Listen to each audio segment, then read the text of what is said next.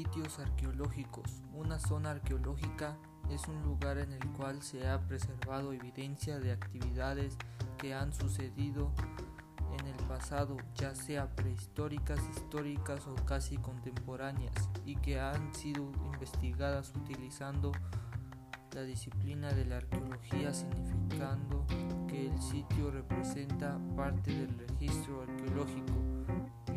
Es un signo grabado o por extensión escrito o pintado, por ejemplo los glifos de la escritura maya.